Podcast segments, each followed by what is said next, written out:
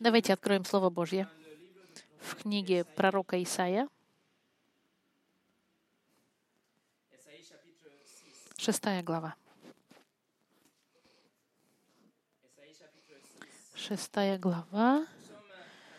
Мы сейчас отвечаем на вопрос, который мне задал один друг дорогой.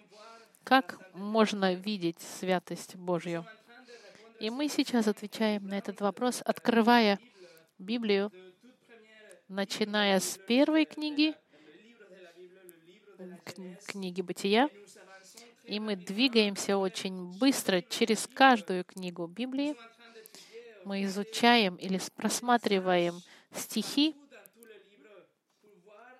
повсюду, где можно увидеть, насколько же свят Бог. Мы видим, что Бог свят через Святую Библию. Старый Завет разделен на три большие части.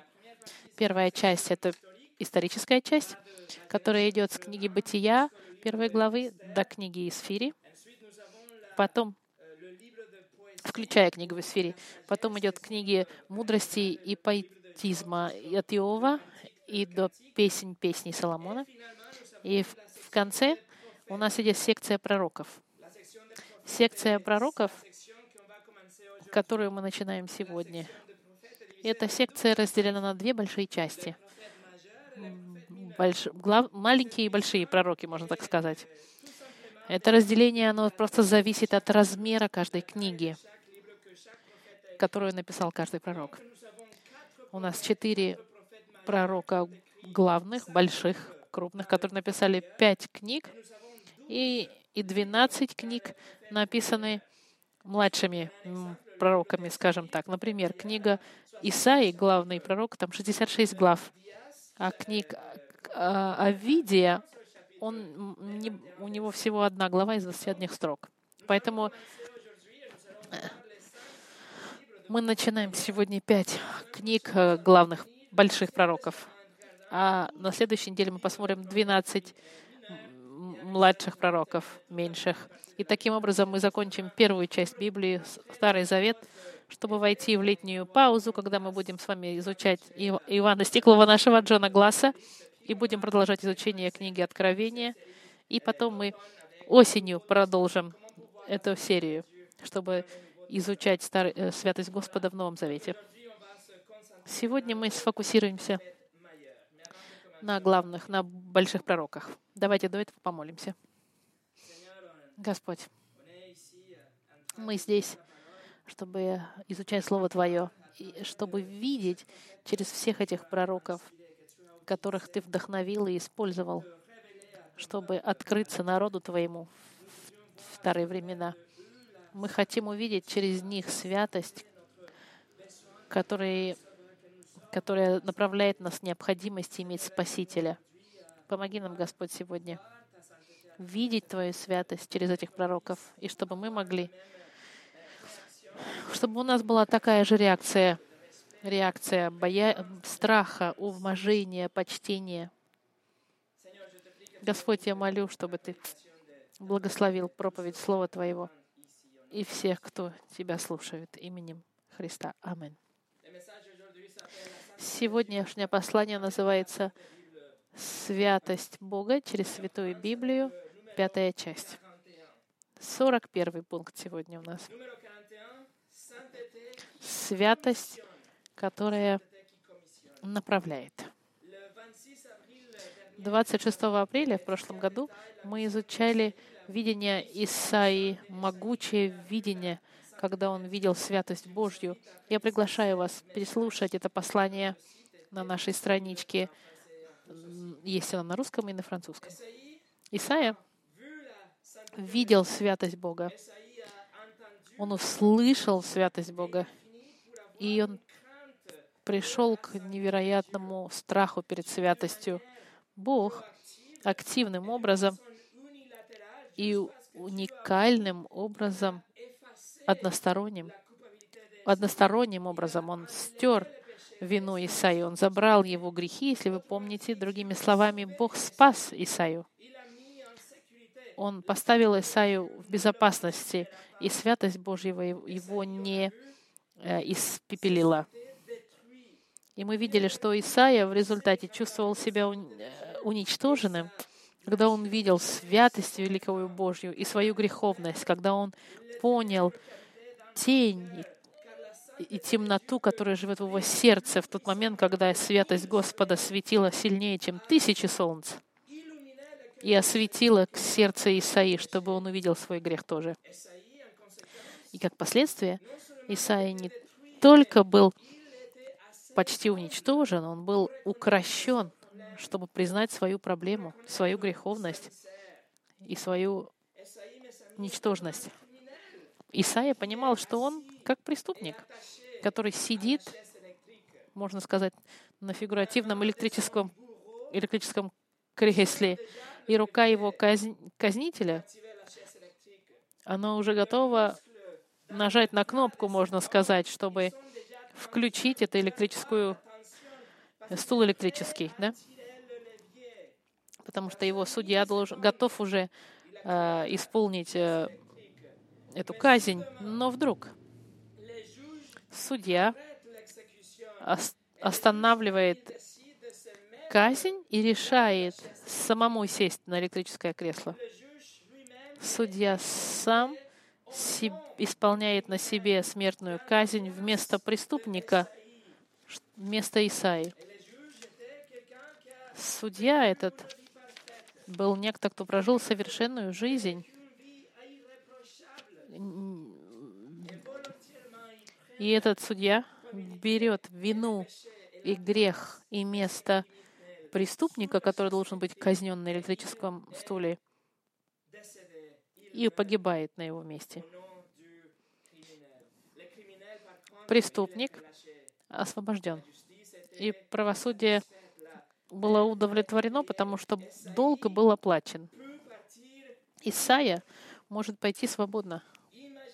Представьте себе, что мгновенно после этого, потому что то, что я вам писал, это шестой и седьмой стих шестой главы Исаи, но восьмой стих мгновенно После того, как так называемый преступник был прощен, судья говорит, посмотрите восьмой стих.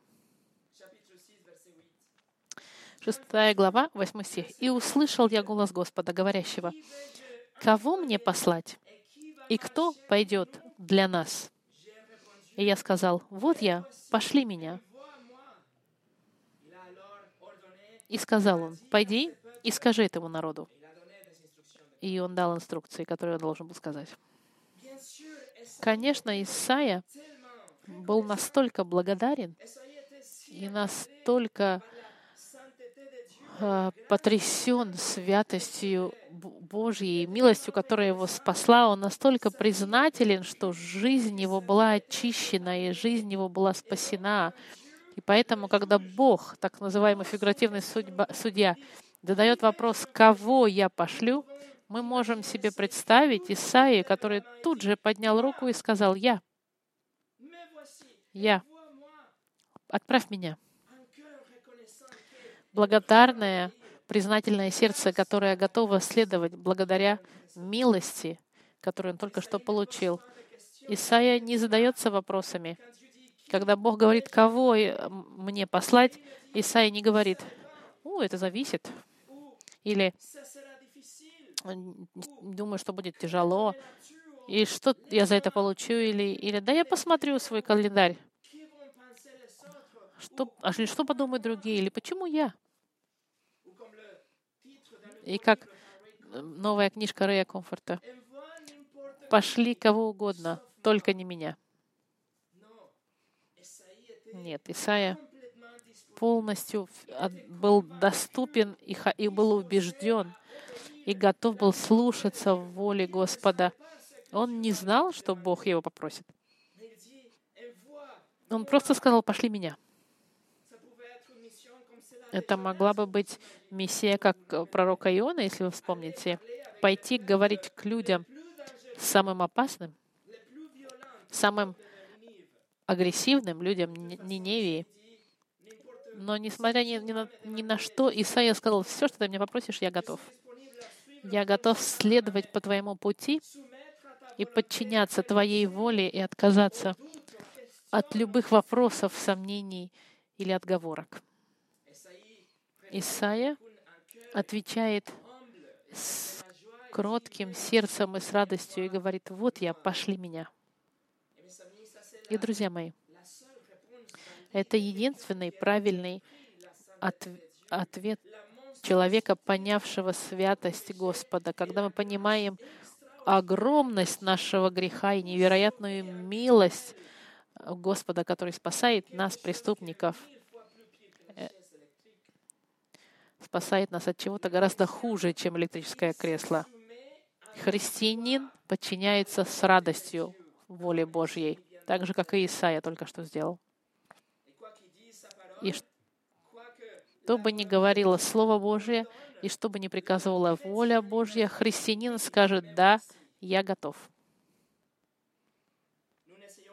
Мы не пытаемся найти каких-то отговорок или каких-то э, как бы избежать этого контракта. Мы подчиняемся тому, что Святое Слово говорит. Бог направляет Исаию пойти и дает ему 66 книг его э, книги. Вот что ты расскажешь, Исаия. И в этих 66 книгах есть и хорошие, и плохие новости. Но святость Господа направляет Исаию написать эти книги. 42 пункт. Святость э, оставляет. Оставленная святость. Посмотрите первую главу Исаии. Пойдемте в начало Исаии, в первую главу. Я объяснил несколько недель назад, что видение, которое мы видим в шестой главе, появляется в шестой главе как, а, как воспоминание о том, что было. Исаия просто решает объяснить, как, как он был призван и что произошло в начале его службы. Первая глава имеет место после призыва Исаии, шестой главы потому что первая глава — это уже полное послание, которое на, начинается. И послание, которое мы сейчас зачитаем в первой главе, это послание обвинения. Господь сейчас обвиняет еврейский народ в их лицемерии, потому что их прославление, их служба Богу стала пустой. Это больше был маскарад, это был фасад, нечто, то, что они делали без, без, бессердечно, можно сказать, с пустым сердцем. Исаи находился на южном, в южном э, царстве. Помните, что израильский народ был разделен на два царства, но северное и южное. Он был на юге, в Иерусалиме, где стоял храм. И даже в присутствии храма это было место идолопоклонничества. Люди приходили, приносили жертвы и молитвы, но в своих сердцах они были в другом месте, они были далеки. Посмотрите, четвертый стих, первая глава, четвертый стих. Бог говорит, «Увы, народ грешный, народ, обремененный беззакониями, племя злодеев, сыны погибельные, оставили Господа, презрели святого Израилева, повернулись назад».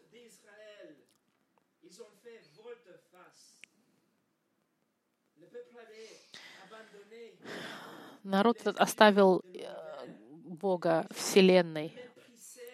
Они презрели и даже показали отвращение к вещам Господа, словам, которые они знали. Библия говорит, что Он святой Израилевых. Нет двух. Только Бог Библии один единственный святой, без греха и без разложения и коррупции. Но когда люди оставляют святость Божью, когда люди презирают совершенство совершенное Бога, они становятся как овцы без пастыря. Люди без направления, они см...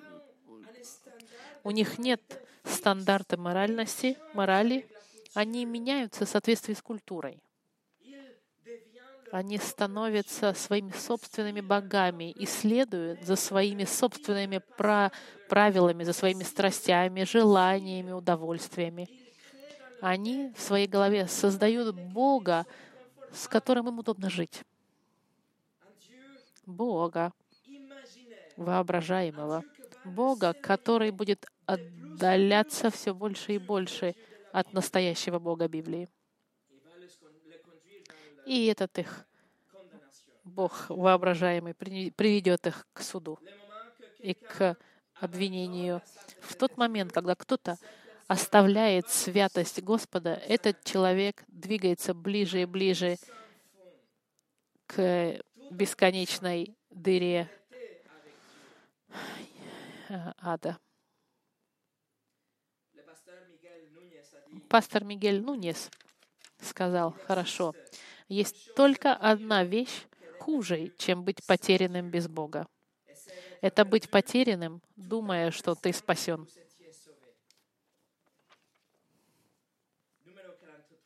Сорок третий пункт. Святость в суде. Пойдемте с вами в пятую главу пророка Исаи.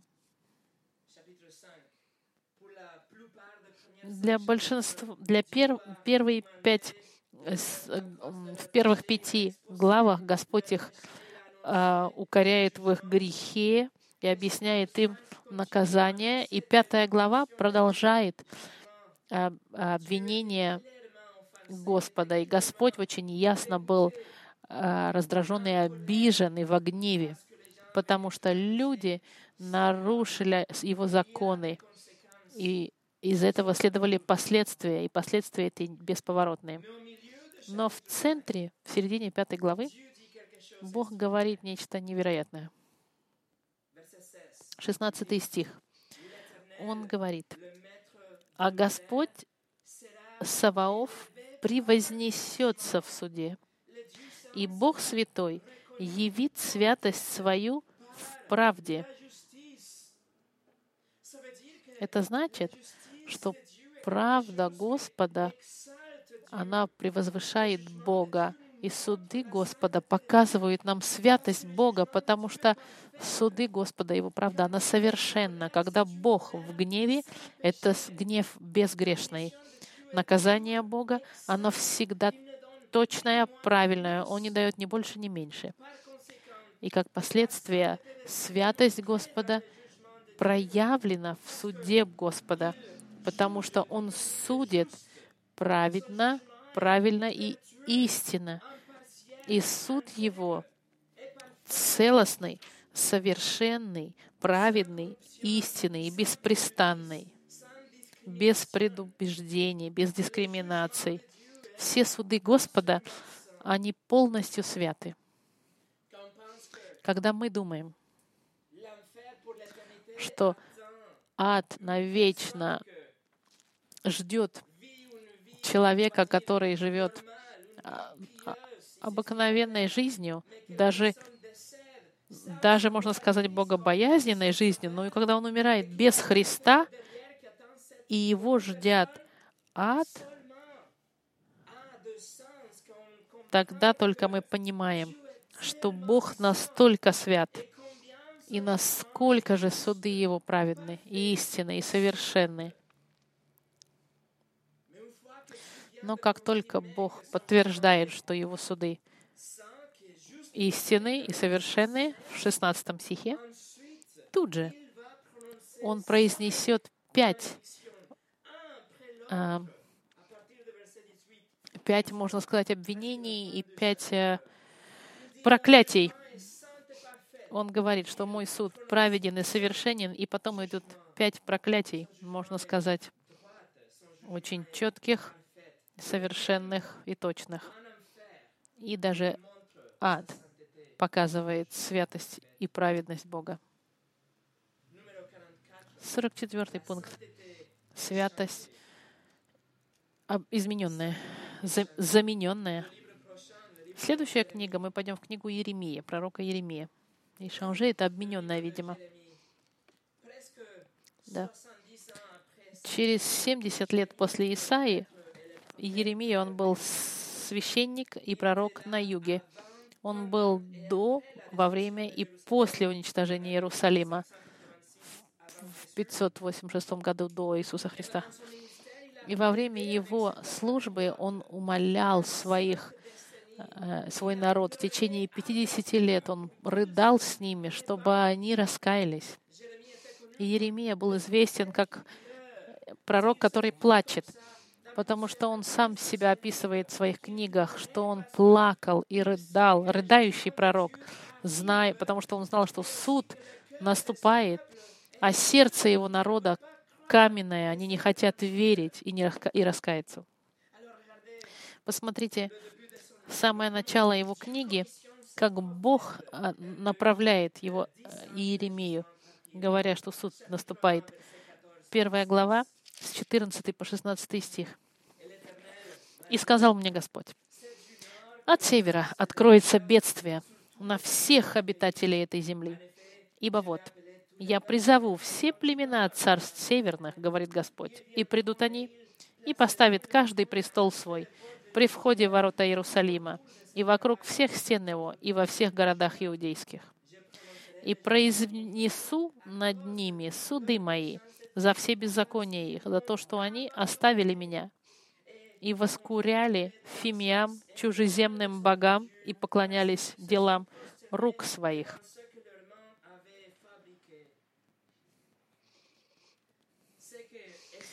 То, что Исаия предсказывал 70 лет назад, Иеремия продолжает говорить. Бог еще раз предупреждает. Люди оставили мое слово. Они презрели мои заповеди. Они должны раскаяться. Суд наступает. Еремия говорит, что они даже воскуряли фимиам и, и славили других богов, и делали какие-то фигурки и статуэтки, и скульптурки, деревянные, металлические какие-то объекты, и им поклонялись. И в следующей главе, во второй главе, мы увидим описание, описание э, ужасной ситуации. Вторая глава, 11 стих. Бог говорит, «Переменил ли какой народ богов своих, хотя они и не боги, а мой народ променял славу свою на то, что не помогает?»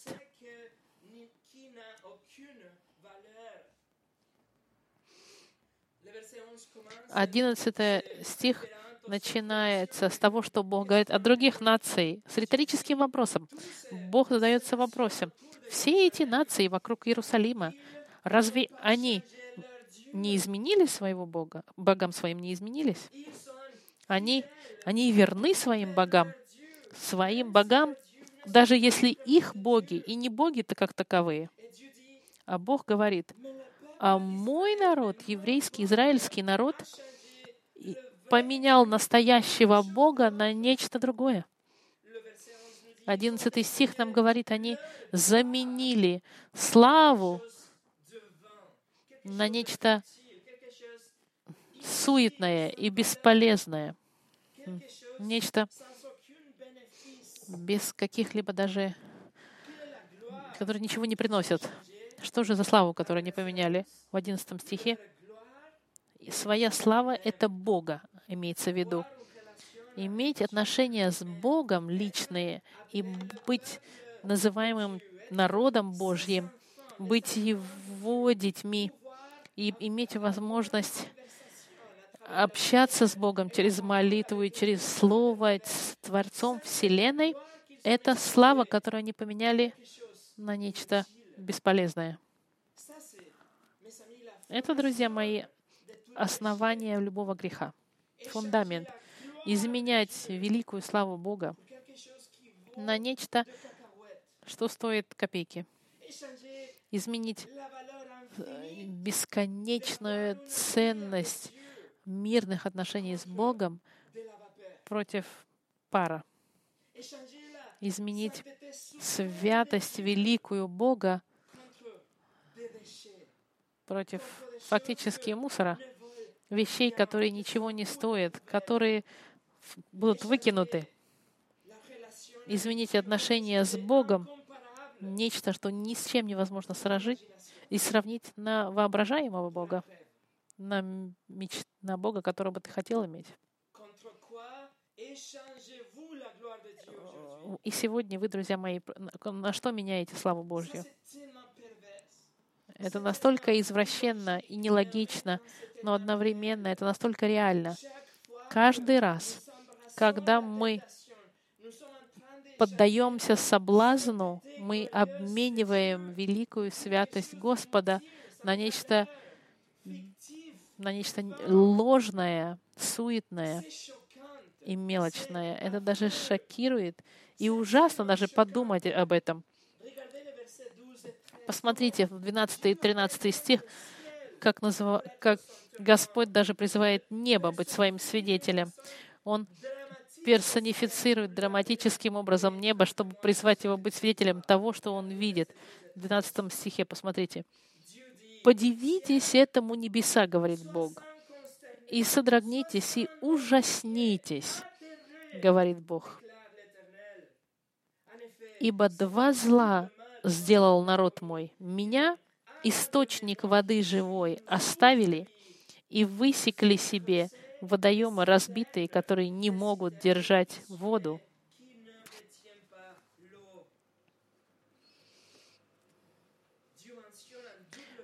Бог говорит о двойном зле.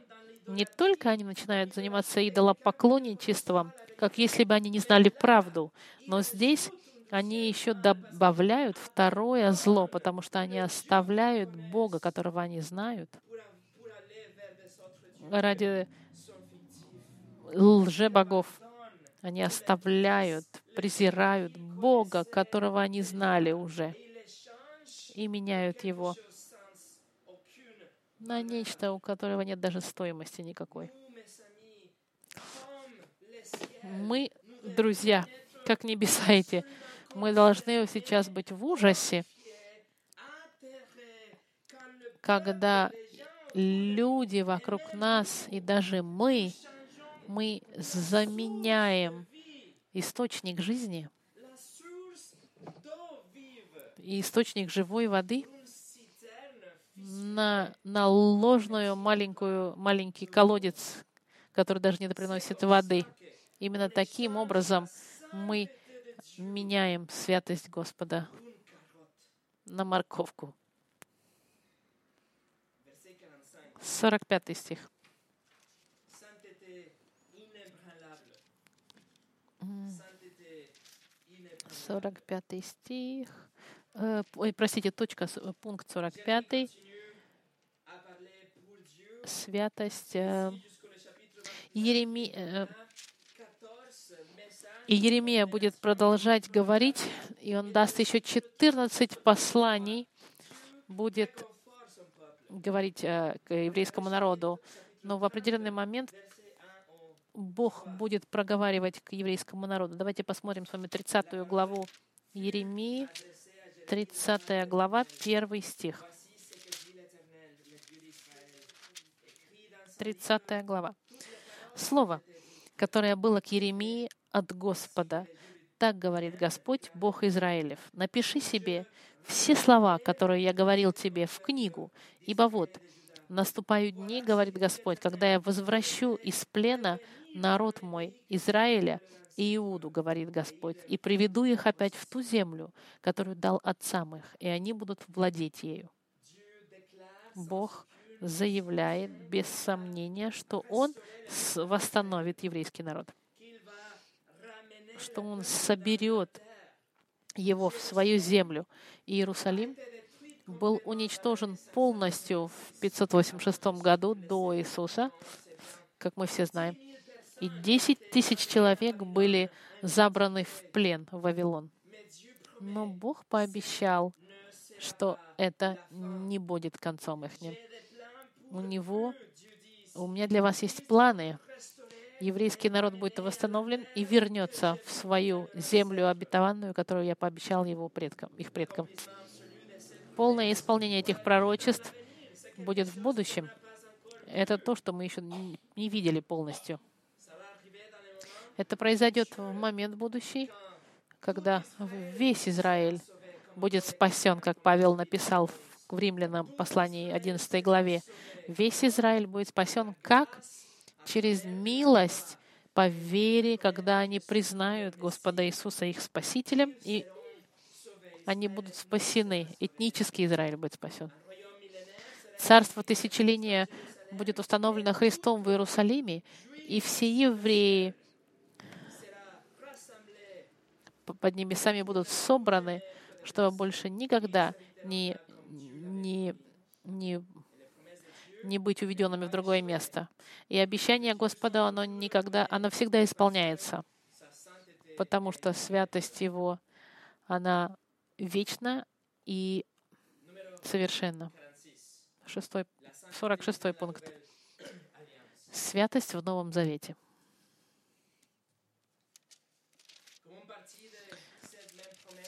Как часть этого обещания восстановления еврейского народа, Бог скажет впервые а, а, Новый Завет. 31 глава, 30, с 31 по 34 стих, посмотрите. Новый Завет. «Вот наступают дни, — говорит Господь, — когда я заключу с домом Израиля и с домом Иуды Новый Завет. И не такой завет, какой я заключил с отцами их в тот день, когда взял их за руку, чтобы вывести их из земли египетской. Тот завет мой они нарушили, хотя я оставался в союзе с ними, — говорит Господь. Но вот завет, который я заключу с Домом Израилевым после тех дней, говорит Господь, вложу закон мой во внутренность их, и на сердцах их напишу его, и буду им Богом, и они будут моим народом. Я уже не буду учить друг, и не будут уже учить друг друга, брат брата, и говорить, познайте Господа, ибо все сами будут знать меня, от малого до большого, говорит Господь потому что я прощу беззаконие их, и грехов их уже не вспомню более.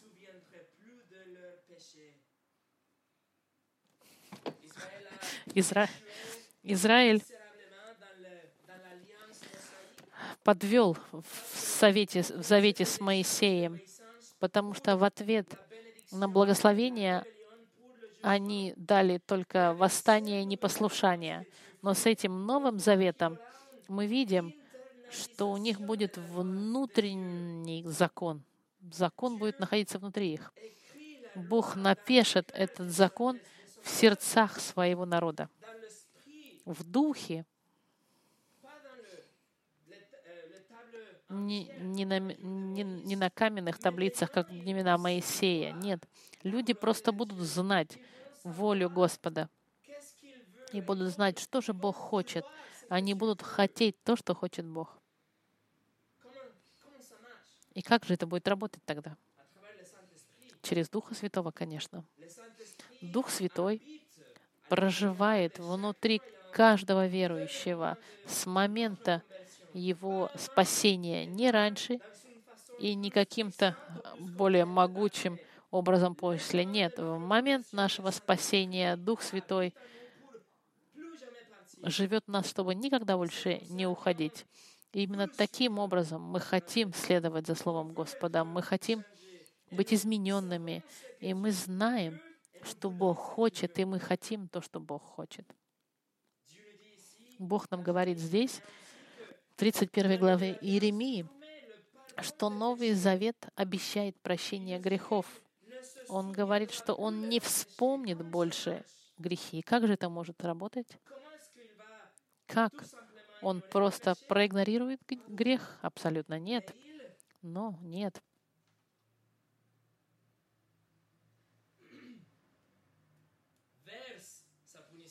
Он изливает свое наказание на замену. Он не игнорирует гнев, он, он наказывает грех благодаря своему Сыну Иисусу. И именно таким образом, благодаря кресту, наказание, которое мы должны были оплатить, было оплачено Сыном. И Новый Завет, центром его является Сын, Господь Иисус. И Иисус в Евангелии от Матфея, 26 главе, сказал, что Новый Завет, он был начат с Ним, потому что Его кровь должна была быть вот-вот злита. И кровь, которая была излита, она была излита в замену и вместо наказания человека грешного, как вы и я. Новый Завет учит, что то этот Новый Завет, он для евреев и для неевреев. И именно поэтому мы с вами можем быть спасены сегодня, но в конце концов, даже если Новый Завет сегодня он активный, последняя реализация этого обещания будет, когда вернется Христос, чтобы установить свое царство на земле в течение тысячи лет, когда Он будет царствовать из Иерусалима. И таким образом реки Союза с Авраамом, и с Давидом, и Нового Завета, все эти так называемые три реки, они воссоединятся в Царстве Тысячелетия Христа. И именно там все исполнится, когда Христос будет управлять и царствовать на земле в Иерусалиме. 47 пункт. Святость в веч, э, верности. Следующая книга — это книга э, «Плач Еремии». «Плач Еремии» была написана им в то время, во время и после уничтожения Иерусалима и храма. Эта книга с, с криками сильными, как если это было бы похороны Иерусалима. Да, похоронная песня по Иерусалиму, можно сказать. Иеремия рыдает, что то, что Бог сказал, даже если Бог сказал 800 лет до плача Иеремии, Он сказал еще во времена Иисуса Навина, Он сказал, что суд падет на город Иерусалим. И в течение 40 лет Иеремия заявлял об уничтожении Иерусалима и предупреждал людей, говорил и умолял своих, э, свой народ раскаяться и плакал и рыдал. Но сейчас, когда все это случилось, он просто плачет, потому что суд исполнился. Город возлюбленный был уничтожен, и храм был разрушен, и уничтожен, и унижен. И но в центре этого кризиса, в центре этой грусти и печали ужасной Иеремии, он смотрит вокруг него, видит огонь, видит дым и тысячи людей, которые погибли во время осады Иерусалима вавилонцами. И он знает, что тысячи были забраны в Вавилон. И в центре всего этого разрушения и поражения он знает, он знает, что Бог верен. И не важно, что он видит, и не важно, что он думает, что случится после, не важно, что он чувствует. Он знает, что Бог верен, и что у Бога есть обещание — еврейскому народу, израильскому, как мы только что зачитали в 31 главе. И поэтому с надеждой и со слезами, посмотрите, в 3 главе плача Еремии, 21 по 24 стих. «Вот что я отвечаю сердцу моему, и потому уповаю. По милости Господа мы не исчезли, ибо милосердие Его не истощилось. Оно обновляется каждое утро. Велика верность Твоя. Господь, часть моя, говорит душа моя, и так буду надеяться на Него. Друзья мои, верность Господа, она уверена и постоянна и совершенна. Верность Господа, она неизменна. Она обновляется каждый день. Она, она крепка, как скала, и нет ей границ. Она так велика. Его верность, она может быть, она как бы подушка, на которой мы можем спать каждую ночь, уповая на Него. Верность Господа, она милостива, и не- невозможно оценить ее. Святость Господа, она в этой верности, потому что верность Его свята и совершенна. Его святость — это надежда на каждый день и обещание каждую ночь, что завтра милость будет продлеваться. Джон МакАртур написал, фундамент веры — это истина, что Бог хранит свои обещания в соответствии с Его истинным и верным характером. Numéro 48. 48. Sainteté sur le trône. Святость на троне. Давайте пойдем с вами в следующую книгу пророка Иезекииля. Мы изучали книгу пророка Иезекииля в, нес- в течение нескольких лет. 48 посланий по книге Иезекииля вы можете послушать на нашей страничке э, Люшема. Невероятные послания и невероятная верность пророка. Я напоминаю вам, что Иезекииль, он, служба его была в Вавилоне. Он и его жена, они были среди десяти тысяч пленников, забранными вавилонцами. Он, он в то же самое время, как Иеремия и Даниэль служил. И в первой главе он описывает видение, видение, в котором он будет призван служить Господу как пророк.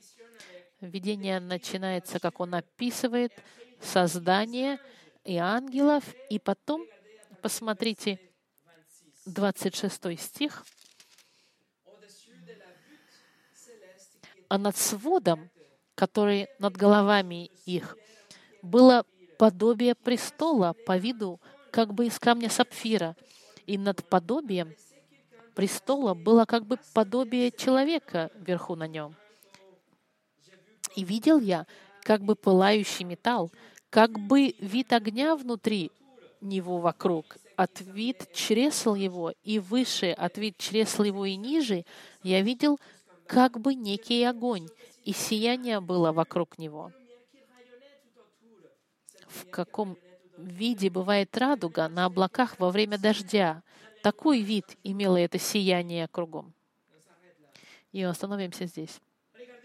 Посмотрите, в этих трех стихах сколько раз и использует славу «как бы» или «подобие». Десять, девять раз он использует на иврите нечто подобное «как бы».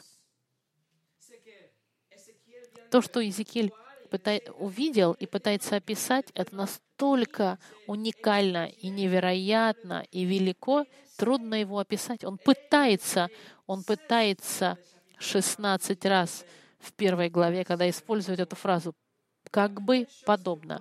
Но первое, что мы видим в этом стихе, что он об- обращает внимание, что есть как бы трон. Так же, как и Исаия видел трон в шестой главе, и так же, как Иоанн видел в книге Откровения трон. И Иезекииль описывает человека, сидящего на троне. Мы с вами также изучали, что Бог — это Дух. Значит, мы должны прийти к заключению, что этот человек была преинкарнация личности Христа. Нужно также соединить это с видением Исаии. Апостол Иоанн говорил, что тот, кого видел Исаия, был Господом Христом. Того, кого Исаия видел на троне, был сам Иисус. Значит, этот человек в видении Иезекииля не может ни- быть никем другим, как вторая личность Троицы, Иисус Христос. Иезекииль пытается описать подобие этого человека, но он не находит слов. Он говорит подобие пылающего огня, вокруг него свет, сияние и радуга. Посмотрите на вторую часть 28 стиха. Он заканчивается вот так. Такой вид имело это сияние кругом. А, во второй главе, первый стих, простите. Такое было видение подобия славы Господней. Увидев это, я пал на лицо свое и услышал глаз говорившего.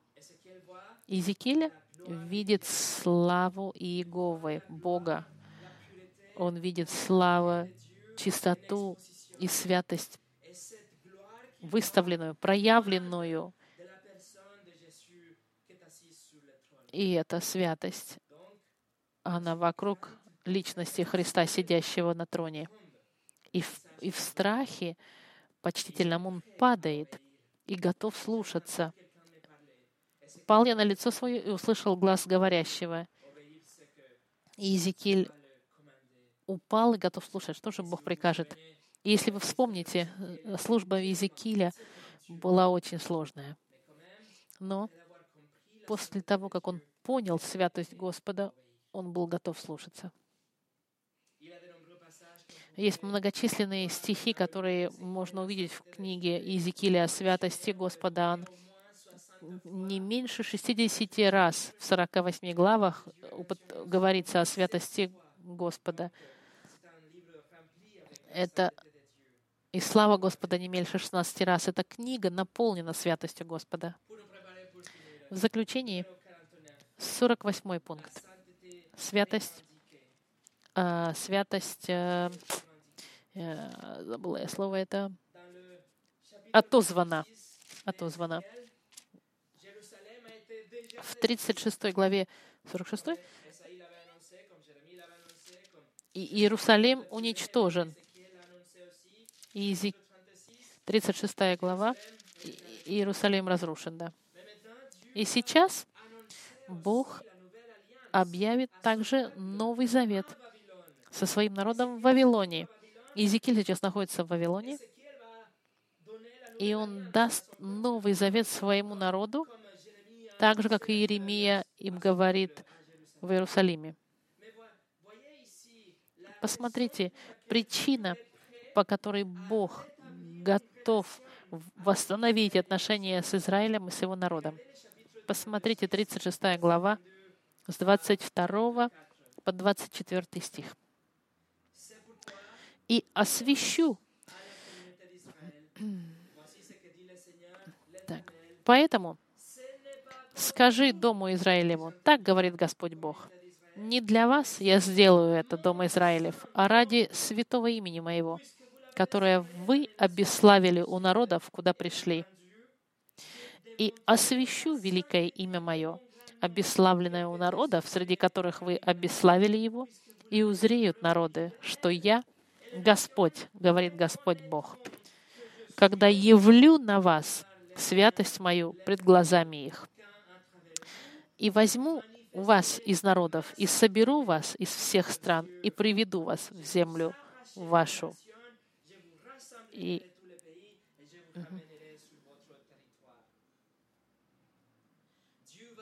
Бог будет действовать. Он уже сегодня действует не из-за нас, а ради своего имени, святого, ради своей собственной святости, ради того, кем Он является.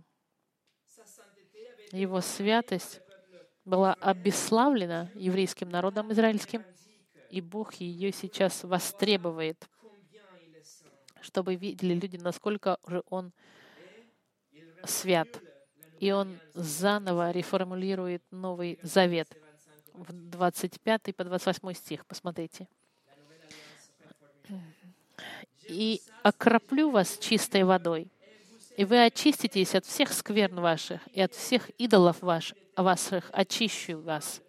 И дам вам сердце новое, и дух новый дам вам, и возьму из плоти вашей сердце каменное, и дам вам сердце плотяное. Вложу внутрь вас дух мой, и сделаю то, что вы будете ходить в заповедях моих, и уставы мои будете соблюдать и выполнять.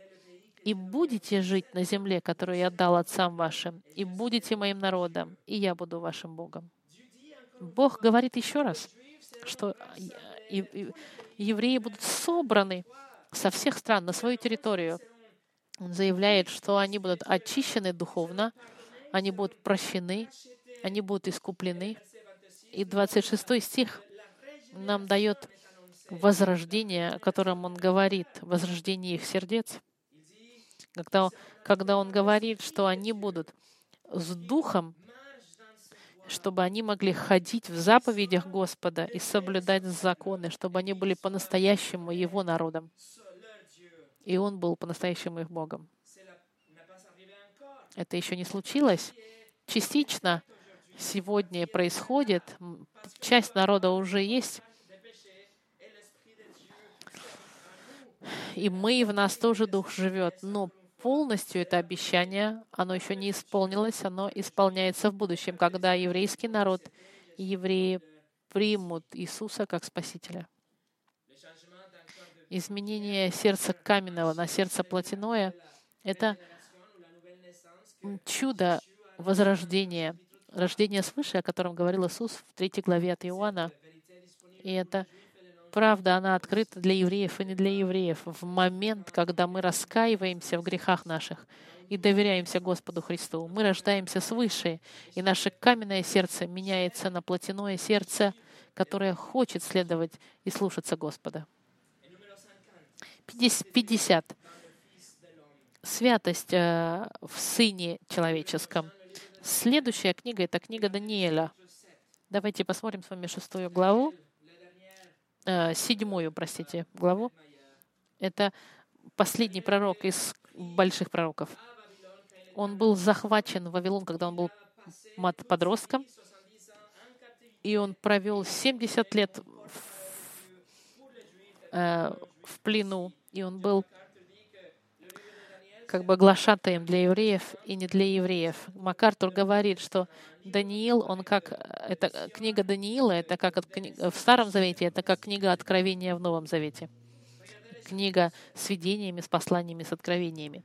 Посмотрите, 7 глава, 13 стих и 14.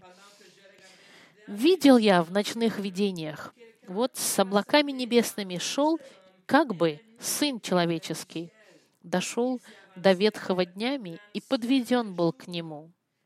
И дала ему дана власть, слава и царство, чтобы все народы, племена и языки служили ему. Владычество его — владычество вечное, которое не придет, и царство его не нарушится.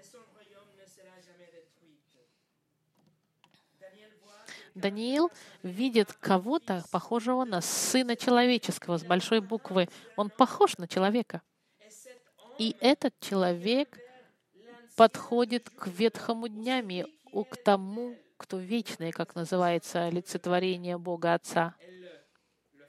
И Сын Человеческий, он получает от Отца всю славу и владычество и честь, и царство.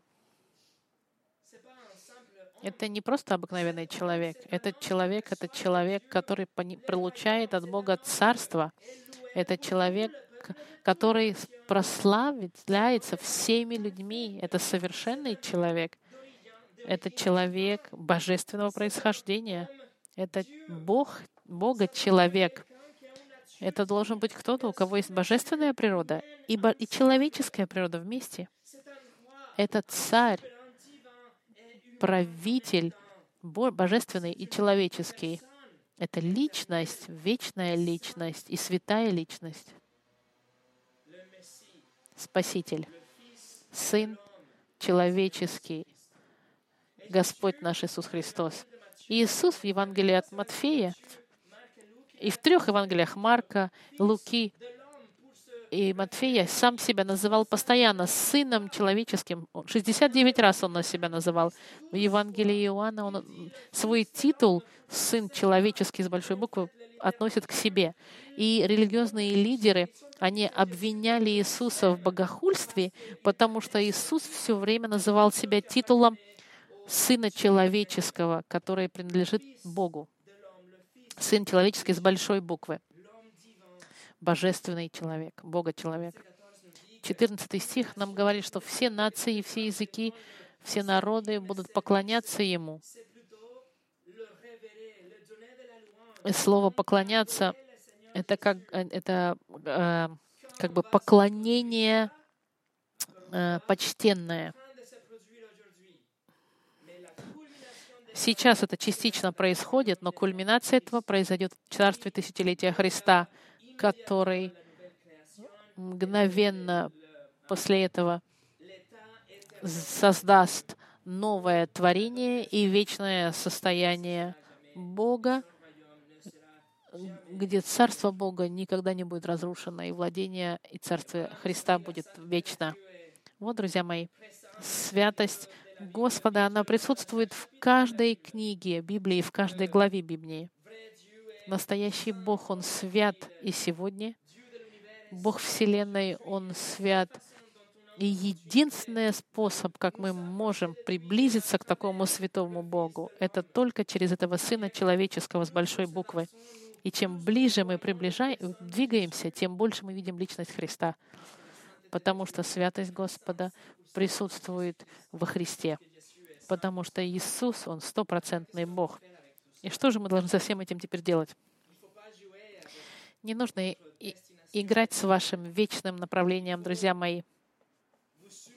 Нужно вам укротиться и прийти к Господу, к Судье Вселенной, прийти и попросить у Него прощения и умолить, чтобы Он вас простил, потому что Он вас простит.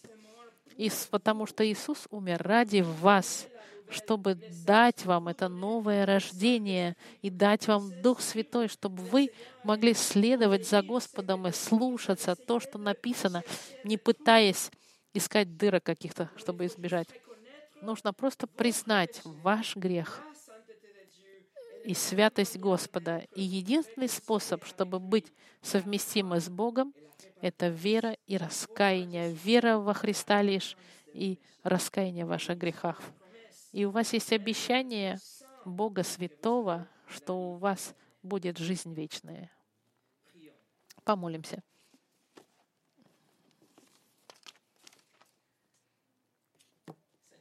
Господь, мы благодарим Тебя, что Ты святой. Мы благодарим, что мы можем доверять Тебе, что Ты не меняешь мнение. И то, что Ты говоришь, Ты это исполняешь, Господь.